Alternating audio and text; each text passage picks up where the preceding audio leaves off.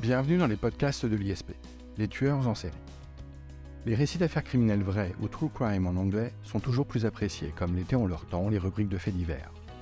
Il s'agit d'un genre à part entière qui trouve son origine dans une des œuvres de Truman Capote, In Cold Blood, de 100 francs en français, publiée en 1966. L'histoire relate l'assassinat d'une famille de fermiers par deux petits criminels. Pour l'écrire, le romancier va rencontrer les deux meurtriers à de nombreuses reprises en prison. Il va dès lors inspirer nombre d'auteurs et faire de ses récits d'histoire criminelle un véritable phénomène de société. Aujourd'hui, les médias les relatant sont légion. Chroniques, magazines, podcasts, docu-séries, docu-fiction, chaînes YouTube dédiées, etc. Tous les supports sont utilisés et connaissent un vif succès auprès du public. Parmi ces histoires, celle des tueurs en série, de leur enfance, de leur acte et de leur psychologie semble parfaitement interpeller le public. Sur Netflix, la série sur Jeffrey Dahmer, tueur cannibale et nécrophile, a atteint le milliard de vues après 60 jours en ligne. Partant, l'histoire des tueurs en série appartient assurément à la culture populaire et constitue un sujet étudié de sociologie et de sciences criminelles. Pourquoi une telle fascination? Qu'est-ce que leur étude nous apporte? Quelle place occupent ces récits dans notre culture et dans le monde judiciaire? Pour nous évoquer ce sujet, nous recevons aujourd'hui Julia Berman et Valentina Berman, respectivement directrice et directrice adjointe de la prépa ISP.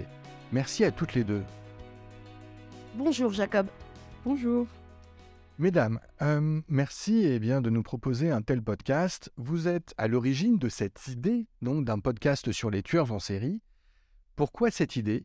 Pourquoi, selon vous, les tueurs en série exercent-ils une telle fascination sur un large public? Julia Berman, pour commencer? Eh bien, euh, c'est effectivement important de préciser que c'est loin d'être euh, une originalité. En fait, ce n'est pas vraiment nouveau, même si avec l'arrivée de nouveaux médias, le succès se fait plus prégnant. Précisons que pour répondre à cette question, on va ici développer cette attirance normale, entre guillemets, c'est-à-dire sans parler de l'attirance sentimentale ou sexuelle que certaines femmes peuvent ressentir pour les tueurs en série, mécanique plus classique qui n'y paraît, que nous développerons plus tard si vous le permettez. Les tueurs en série ont en réalité toujours fasciné de Gilles de Rais à Francis Holm, il y a toujours eu une mythologie du crime. Le premier tueur en série euh, moderne, c'est Jacques Léventreur. L'histoire a été racontée dans les journaux et il est immédiatement devenu célèbre. Au début du XXe siècle, la presse papier racontait déjà des faits divers décrits avec beaucoup de violence, voire même à côté voyeur, par exemple avec des photos euh, d'autopsie et des détails euh, très gore. Pour ce qui est spécifiquement du tueur en série, ces personnages sont fascinants pour nous, personnes euh, qu'on pourrait qualifier de normales, car ils sont à l'opposé de nos valeurs et représentent ce que nous ne serons jamais. C'est l'effet du, du miroir inversé. La majorité des gens ont compris qu'on était dans une société où nos pulsions sont contrôlées, que ce soit par la moralité ou la justice. On ne cède pas nos bas instincts pour s'intégrer dans la société. Les tueurs en série, eux, se détachent de cela. Ce sont des électrons libres, solitaires, qui s'abandonnent à leurs pulsions, ce qui nous paraît, à nous, euh, complètement fou, et qui explique en partie la fascination euh, qu'ils exercent sur nous. Valentine Aberman, quelque chose à ajouter sur ce point? Oui, une deuxième réponse peut être apportée, euh, cumulative à cette idée de, de fascination pour ce qui nous est étranger. Tout simplement le désir de survie de l'être humain. Alors, je, m'explique. Le désir de survie est inscrit dans notre ADN, et cela pourrait en partie expliquer l'intérêt que l'on porte aux, histoires de tueurs en série, parce que cela proviendrait d'un désir de vigilance protectrice. Selon Marissa Harrison, docteur en psychologie et chercheuse enquêtant sur les meurtres en série à l'université de Penn State en Pennsylvanie, notre consommation de contenu au sujet de tueurs en série s'explique par le fait que l'on cherche à s'informer, ce qui peut représenter une menace. Regarder des séries sur les tueurs, s'abreuver d'histoires terrifiantes, mais en rentrant dans la psychologie du tueur et on remarque un beaucoup plus que, que la psychologie de la victime, nous permet d'observer la menace, d'essayer de la comprendre pour pouvoir l'éviter, et ce, euh, heureusement, sans jamais avoir à y être véritablement confronté. Alors nous comprenons donc euh, pourquoi tant de personnes sont friandes de ce type d'histoire, pourtant euh, que je qualifierais d'absolument monstrueuse pour la plupart. Si vous le permettez, revenons euh, aux bases, euh, au sujet lui-même, le, tueur en série. Est-ce que vous pouvez nous en donner une définition, Julie Berman? Euh, oui, bien sûr. Alors, je crois que le tueur en série peut se définir aussi bien positivement que négativement, c'est-à-dire ce qu'il n'est pas. En 1988, un manuel d'investigation policière définissait le meurtre en série comme suit. Le meurtre en série est une succession de deux meurtres ou plus commis séparément, le plus souvent par un agresseur agissant seul. Les meurtres sont commis sur une période pouvant aller de plusieurs heures à plusieurs années. Le problème, c'est que cette définition englobe de nombreux cas qui ne peuvent pourtant pas être caractérisés de meurtres commis par des tueurs en série. Par exemple, rendant la définition, je viens de vous citer, les meurtres de guerre, les meurtres liés aux tueries de masse ou aux actes terroristes, aux meurtres commis par des tueurs à gages, et là, il ne s'agit pas de tueurs en série. Là où on fait la différence, c'est sur le mobile. Chez un tueur en série, le mobile n'est généralement ni l'argent, comme c'est le cas par exemple pour un tueur à gages, ni une volonté politique ou idéologique, comme c'est le cas chez les terroristes ou les tueurs de masse. On voit bien ici que la définition englobant répétition de l'acte et temporalité ne peut pas être l'unique critère de définition. Là où tout se joue, c'est le mobile. Et contrairement à la liste susmentionnée, le tueur en série donne un aspect euh, pulsionnel dans ses meurtres. D'ailleurs, la terminologie tueur en série est d'origine assez récente. À la fin du 19e, Kraft Ebing, psychiatre spécialisé dans la, sexologie, désignait les tueurs en série comme des monstres psychosexuels, pardon. terme que je trouve beaucoup plus représentatif de ce qu'ils sont. Alors approfondissons euh, cette idée. Ce mobile pulsionnel et sexuel explique pourquoi une enquête basique permet difficilement de retrouver l'auteur des crimes. C'est pour cela qu'il a fallu inventer le profilage pour rentrer dans la tête du tueur en série et comprendre ses motivations. Le moteur du tueur en série est le sentiment de toute puissance que lui procurent ses crimes, et qui mêle généralement le sexe et la mort. Dans une thèse présentée par la magistrate française Fiamenta Esposito, un tueur en série se définit, et indépendamment du nombre de victimes, par sa motivation intrinsèque, issue de fantasmes, et par un passage à l'acte d'une extrême violence sexualisée. Par exemple, un tueur en série pourrait être considéré comme tel, même s'il n'a fait qu'un meurtre, si on retrouve la pulsion sexuelle dans son crime. Par exemple, on peut prendre, euh, Ed Gein, euh, qui est à l'origine, euh, un, tueur en série américain, qui à l'origine déterrait des cadavres pour pouvoir en récupérer la peau. Il faisait cela avec un complice, et un jour, le complice, pour une raison qu'on ne connaît pas, a fini par se désolidariser. Et comme pour Ed Gein, il était impossible d'aller déterrer des cadavres tout seul, bah, il s'est mis à tuer pour récupérer la peau des victimes. Il a finalement été retrouvé assez vite, avec seulement euh, deux victimes à son actif, mais on retrouve tous les éléments pulsionnels et sexuels du tueur en série. Il est donc bel et bien considéré comme un tueur en série. Alors merci, c'est très clair. Permettez-moi de revenir sur un point. Vous disiez que le terme de tueur en série était apparu récemment. Quand cela? On peut dire, on ne peut pas donner une date extrêmement précise, mais on peut dire que le terme de tueur en série euh, qui est directement issu de l'anglais euh, serial killer, a été inventé par le profiler du FBI Robert Ressler dans les années 1970, euh, lorsque les États-Unis ont connu une vague de tueurs en série comme Ted Bundy ou David Berkowitz. Je me permets de reprendre un certain nombre d'éléments que l'on a déjà avancés, je parle sous votre contrôle. le tueur en série tue au moins trois personnes en des temps différents et a un mobile de meurtre qui relève de la pulsion sexuelle. C'est cela? C'est tout à fait ça. Retrouve-t-on d'autres caractéristiques typiques des tueurs en série? Alors, si on prend le profil type, c'est un homme, caucasien, qui commence généralement sa carrière criminelle assez jeune, moins de 30 ans. Euh, principalement, il agit seul. Seulement un tiers d'entre eux agissent avec un complice. Euh, et surtout, le trait qu'on retrouve le plus fréquemment, la grande majorité, c'est-à-dire plus de 90%, est issue d'une famille gravement pathogène. Alors, qu'est-ce que j'appelle famille gravement pathogène? Euh, Violence, euh, voire violence extrême, inceste, abandon. Voilà. Julia Berman Alors, oui. Après, euh, si on rentre plus dans le détail, les profileurs et psychiatres qui se sont intéressés à la question distinguent deux types de tueurs en série. Le profil le plus courant, psychopathe ou organisé, et le profil de tueur psychotique ou désorganisé. Alors, pour le premier type, psychopathe organisé, ce sont des gens au quotient intellectuel normal, voire même élevé. Ils ont des antécédents, des antécédents pénaux courants, ont une vie en apparence normale, une famille, un travail, c'est-à-dire qu'ils sont socialement intégrés. Sur le meurtre en lui-même, le tueur organisé reste maître de ses moyens pendant l'acte et après l'acte. Dissimulation du corps, il cherche à éviter la police, etc. Tout cela en fait généralement un criminel pénalement responsable. On peut citer par exemple euh, chez les Américains Ted Bundy, euh, qui a fait des études de droit, ou encore en France euh, Thierry Paulin. Pour les tueurs psychoptiques désorganisés, c'est l'opposé. QI faible, antécédents pénaux probables, mais surtout psychiatriques, passage en hôpital psychiatrique par exemple, pas ou peu de préméditation, vie recluse, seul ou chez ses parents. Il ne dissimule pas le corps.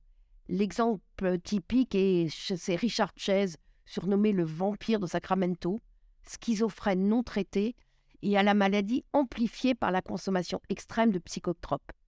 Ce dernier était persuadé qu'il avait, euh, qu'il avait été empoisonné.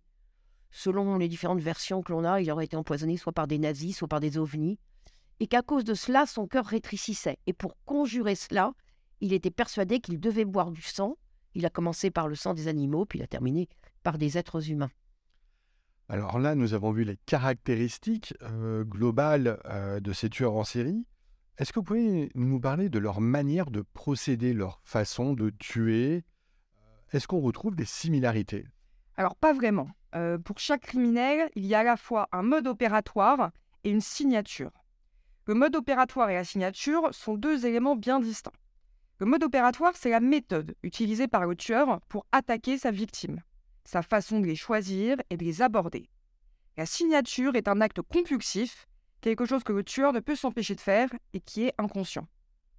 La signature, c'est un acte ritualisé, répétitif, et qui est sans réelle relation avec le moyen de donner la mort. C'est un peu du, plus, de l'extra, quelque chose d'inutile. La signature caractérise un agresseur pour qui elle a une signification psychopathologique intime, connue de lui seul, et euh, en signe individuel en relation avec les processus mentaux, donc de ses fantasmes euh, émotionnels, etc.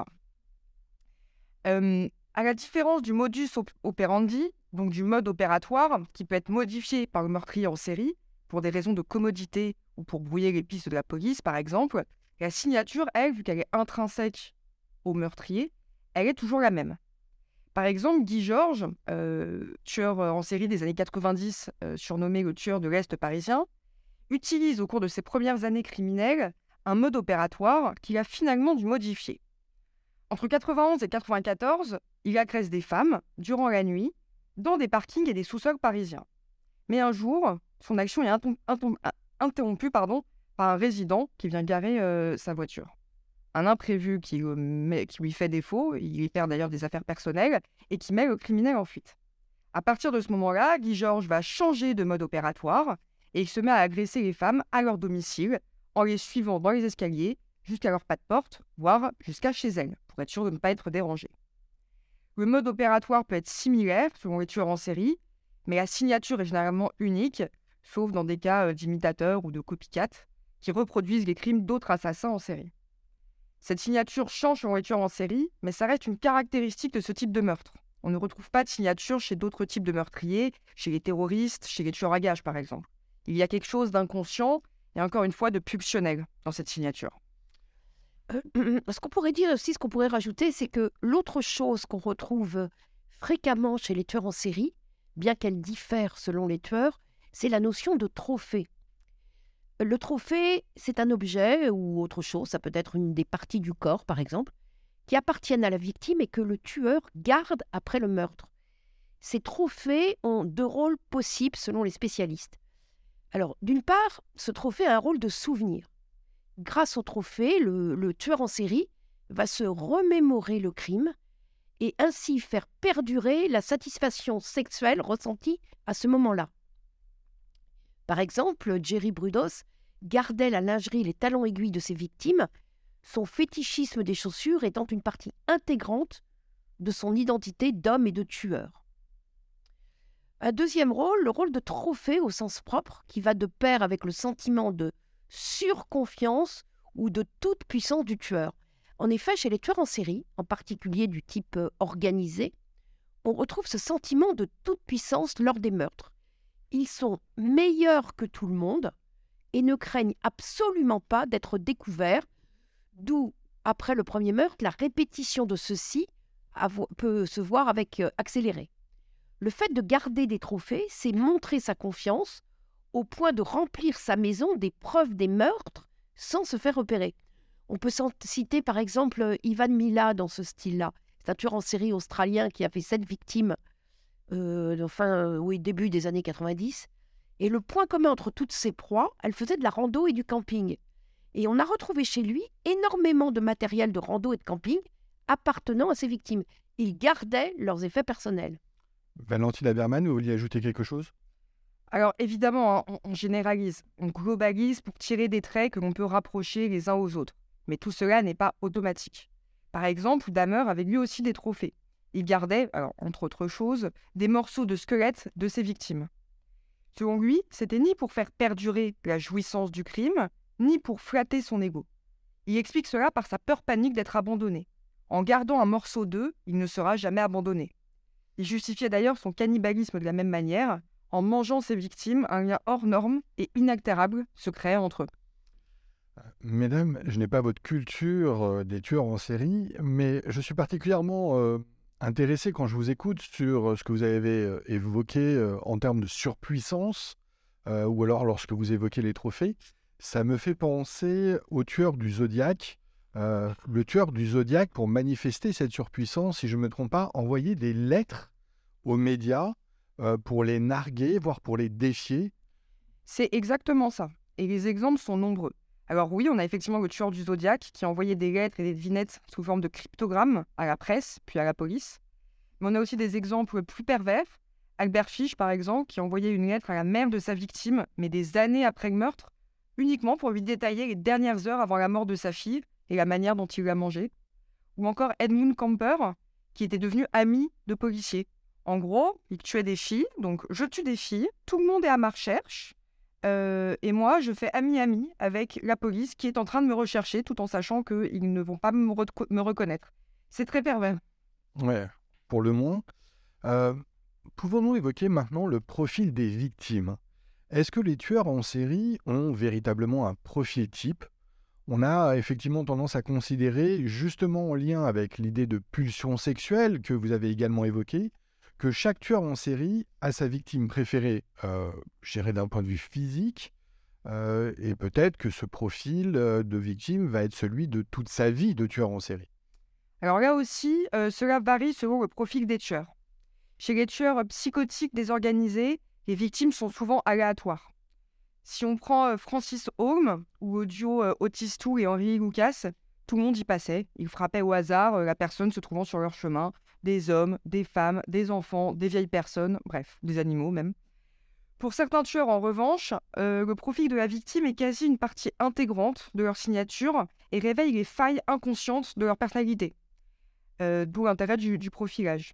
Ed Camper, par exemple, qui vouait une haine incommensurable à sa mère, et donc par extension à toutes les femmes, n'a tué que des jeunes filles âgées de 15 à 23 ans. Chez d'autres tueurs encore, euh, le profil de la victime est à la fois choisi par, euh, euh, par pulsion sexuelle, comme pour le deuxième cas, mais également par commodité. Louise Garavito, par exemple, choisissait comme proie des petits garçons. Alors, il avait été violé dans son enfance et réitérait le même processus à son inverse avec les tendances pédophiles et sadiques, indubitable. Mais il ne choisissait pas n'importe quel petit garçon. Il y choisissait pauvres, car plus facilement manipulables, et isolés, donc des SDF, des handicapés, des, enfants qui faisaient la manche dans la rue, ce qui lui a permis de ne pas soulever des soupçons pendant un certain temps, personne ne se préoccupant de la disparition de ces enfants mal aimés. D'accord, donc ça n'est pas systématique, mais on retrouve quand même des profils types, euh, des classifications, certaines assez fixes, et donc des traits meurtriers euh, similaires. Est-ce que l'on pourrait relier le comportement de ces personnes à leur enfance, est-ce que, je parle des tueurs en série hein, évidemment, est-ce qu'on pourrait euh, anticiper ces comportements afin de les éviter? Alors, euh, est-ce que l'on retrouve des traits communs? Euh, Oui, c'est certain.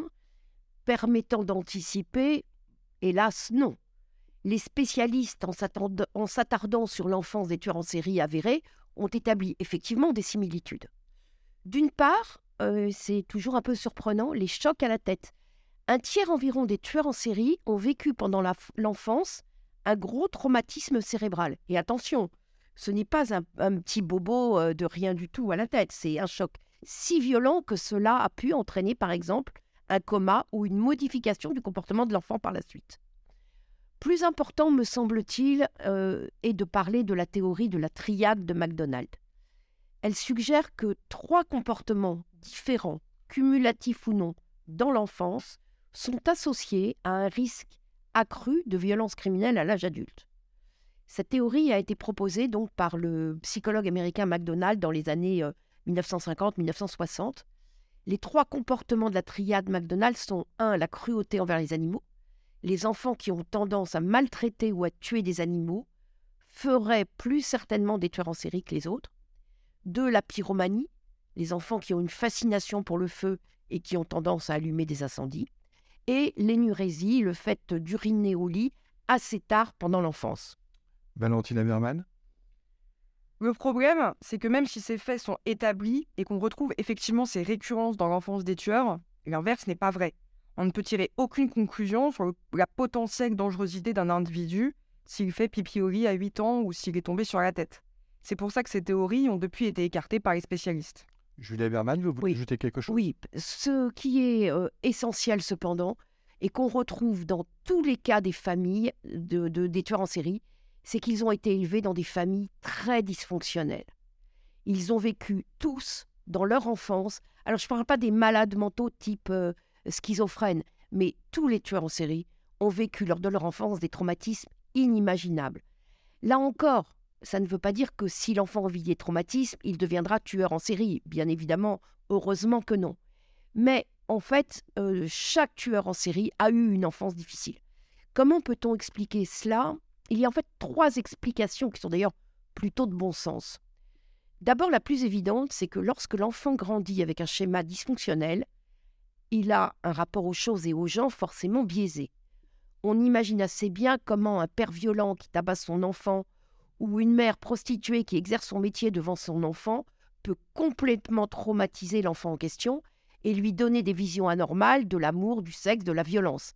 Ces notions se mélangent dans le petit esprit de l'enfant et deviennent donc problématiques. Ensuite, pour beaucoup de tueurs en série, et là on va parler de quelque chose d'inconscient, la victime, pour se sortir de son rôle de victime, va devenir bourreau. C'est fréquent et on le remarque dans tous les types de crimes c'est un moyen de sortir de sa position. Enfin, une autre raison avancée par les psychiatres ayant interrogé des tueurs en série, et qui est en lien avec le sentiment de toute puissance, c'est que les tueurs en série, maltraités dans une enfance, se disent tous qu'ils ont déjà été punis, que leur enfance a déjà été dramatique et qu'ils ont été déjà punis, et que donc, quoi qu'ils fassent à l'âge adulte, ils ont déjà purgé leur peine. Oui, alors je ne sais pas si c'est du bon sens, mais vous avez raison. Euh, ça semble assez logique euh, à considérer tel quel. Euh, dans la même idée, est-ce que les actes des tueurs en série peuvent être expliqués par des anomalies biologiques, génétiques? Valentine Aberman Alors, la théorie est assez ancienne, puisqu'elle est issue de l'ouvrage de Cesare Lombroso, criminologue et médecin. donc, ouvrage intitulé O même delinquente, sorti en 1876. Dans cet essai, Lombroso concentre ses recherches sur l'identification des criminels par des aspects génétiques et physiques. Assez bien accueillis au XIXe siècle, ces recherches se sont avérées insuffisantes pour déterminer quelles personnes sont criminelles. Mais les recherches ont continué. Au XXe et au XXIe siècle, les personnes qui se sont penchées sur les questions ont finalement conclu que les comportements violents sont causés par une combinaison complexe de facteurs à la fois biologiques, psychologiques et environnementaux. Et certains docteurs ont constaté certaines anomalies biologiques chez des personnes ayant eu des comportements particulièrement violents. Alors je vais en citer plusieurs, il y en a d'autres, euh, j'ai répertorié les principales. Les études sur le cortex préfrontal, donc du docteur Fallon, euh, donc ce, docteur avait examiné des scans cérébraux de plusieurs membres de sa propre famille, euh, notamment sa famille élargie, qui comprenait plusieurs meurtriers en série. Le docteur Fallon avait alors constaté que les scans euh, cérébraux des membres de sa famille qui étaient des meurtriers en série avaient des anomalies cérébrales distinctes, telles que les lésions dans les régions du cerveau associées à la prise de décision et à l'empathie. Euh, Adria Rein, un autre docteur, avait eu des conclusions similaires après avoir examiné les scans cérébraux de 41 prisonniers qui avaient commis des crimes particulièrement violents. Et il avait constaté, il avait constaté que ceux qui avaient des antécédents de violences récurrents avaient un cortex préfrontal réduit, donc c'est cette même région du cerveau impliquée dans la prise de décision, la planification et la régulation émotionnelle.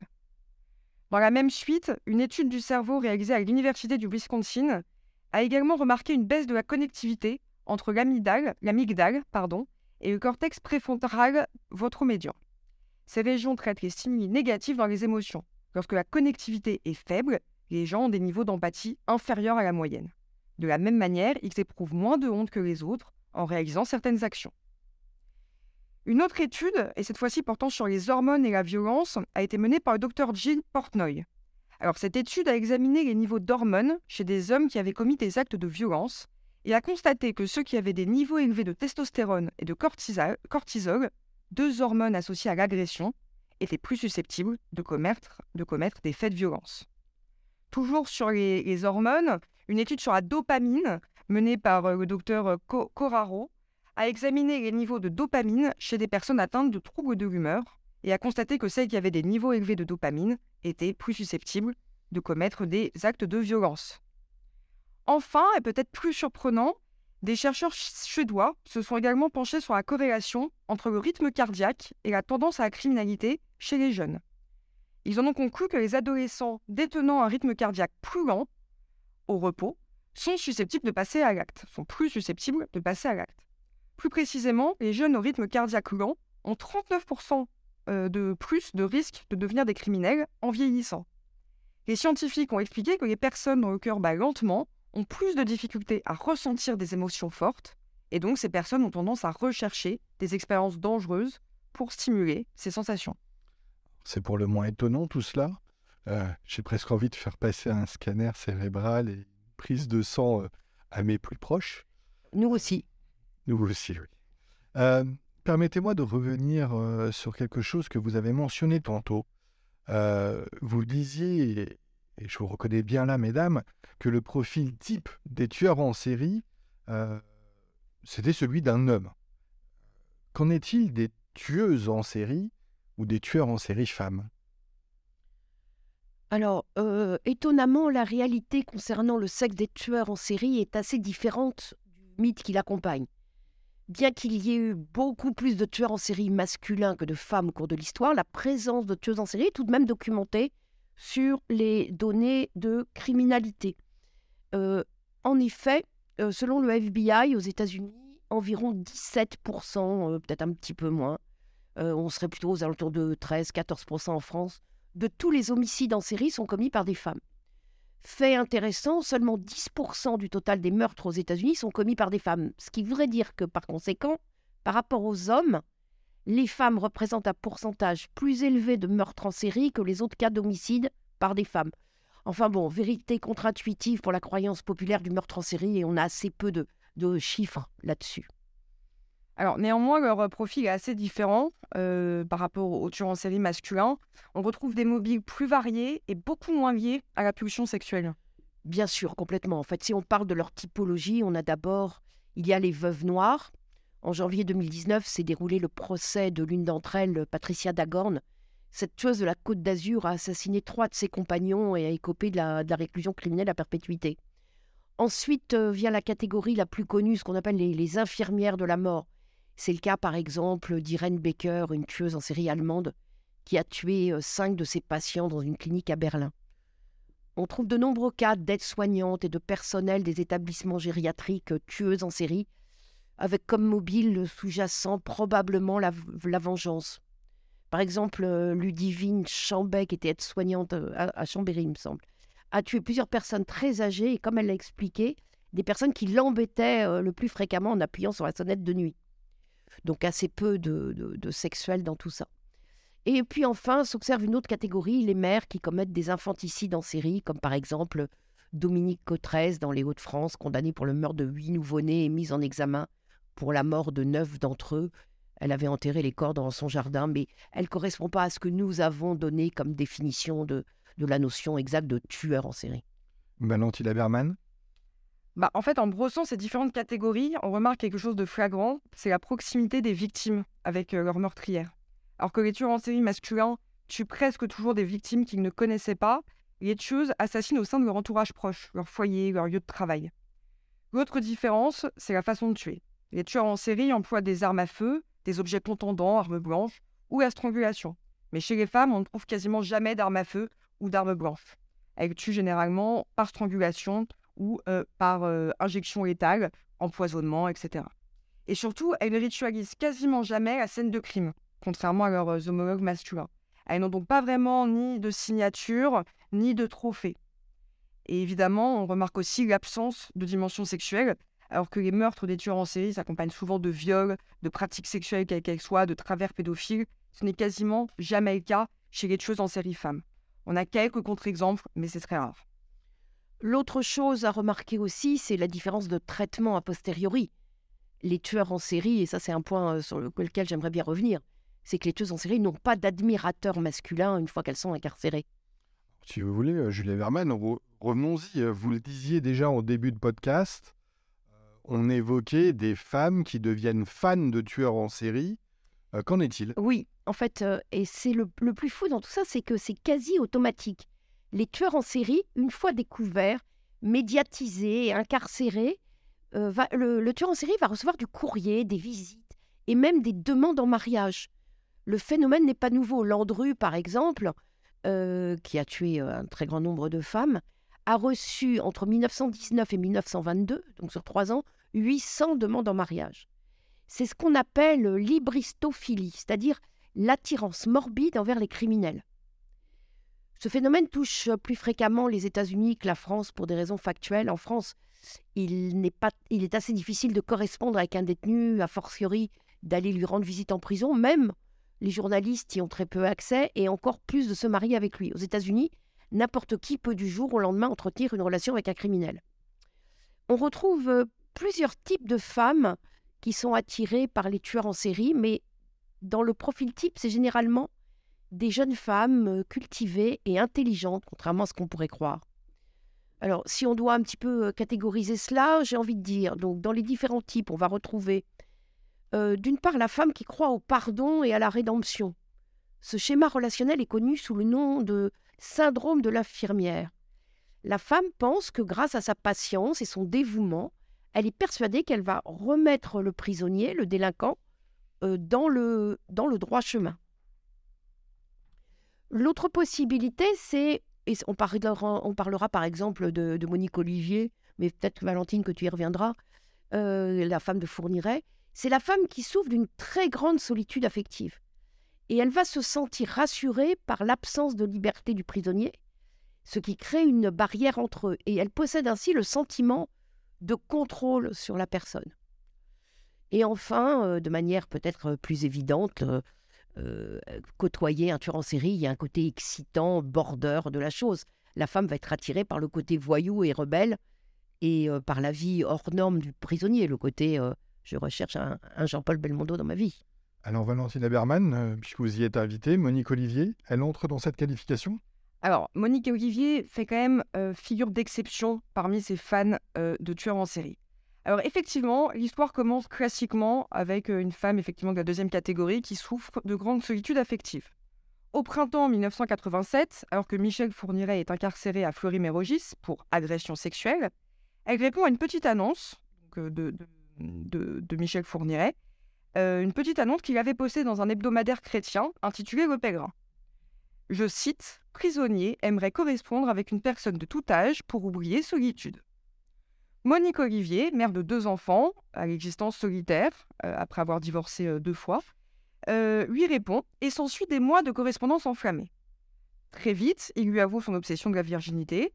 Elle n'en est pas choquée et alors qu'il lui promet de l'aider à tuer son premier compagnon, X s'engage en retour à l'aider à enlever des jeunes filles. En septembre 87, donc moins d'un an après, X se rencontre pour la première fois. En octobre de la même année, X sort de prison pour conduite exemplaire. Ils commettront finalement leur premier meurtre ensemble deux mois plus tard, en décembre 87. Et c'est là où le profil de Monique Olivier détonne par rapport aux autres groupies de tueurs en série, Elle devient active dans la préparation et la commission des enlèvements, des viols et des meurtres. Elle est une réelle complice, voire peut-être euh, investigatrice, hein, euh, pour Michel Fourniret. Merci euh, pour cette précision. Vous évoquiez tout à l'heure, mesdames, lorsque l'on parlait des modes opératoires, notamment des tueuses en série, vous évoquiez l'empoisonnement. Est-ce que c'est le cas, par exemple, de Marie Bénard? Euh, si je parle de Marie Bénard, c'est parce que pour ma part, j'ai découvert son nom et quelque peu son histoire euh, après que euh, un élève ENM qui avait été admissible au concours est tombé sur le sujet au grand oral, Marie Bénard, tel quel. Alors, bah, parlez-nous de Marie Bénard. Alors, Marie Bénard, c'est vrai que c'est une histoire tout à fait passionnante, à plusieurs titres, surtout bien sûr d'un point de vue judiciaire. Alors, l'histoire, on est euh, dans les années 50, dans un petit village euh, loudun, et Léon et Marie Bénard partagent un repas dans une petite auberge. Avant de reprendre euh, la route, Léon est victime d'un malaise. Il vomit son repas. Quelques jours plus tard, son état ne s'améliorant pas, le médecin de famille vient et exclut une intoxication alimentaire puisqu'aucune autre personne à table ce jour-là n'est malade. Léon finit par décéder et l'affaire Bénard commence Marie étant veuve pour la deuxième fois. Quelques jours après l'enterrement, euh, Madame Pintou, c'est une des amies des époux Bénard, une rumeur euh, courait disant même qu'elle était la maîtresse de Léon Bénard, confie euh, à Monsieur Massip, le propriétaire du château de Montpensier, qui est assez connu au village pour avoir la délation facile, que Léon Bénard lui avait confié que sa femme lui avait servi de la soupe dans une assiette où se trouvait déjà un liquide bizarre. Après ces révélations, M. Massif fait des recherches et se dit qu'au regard des symptômes de Léon, il a effectivement été empoisonné. Il écrit au procureur de la République pour lui faire part de ses doutes, mais l'affaire est classée.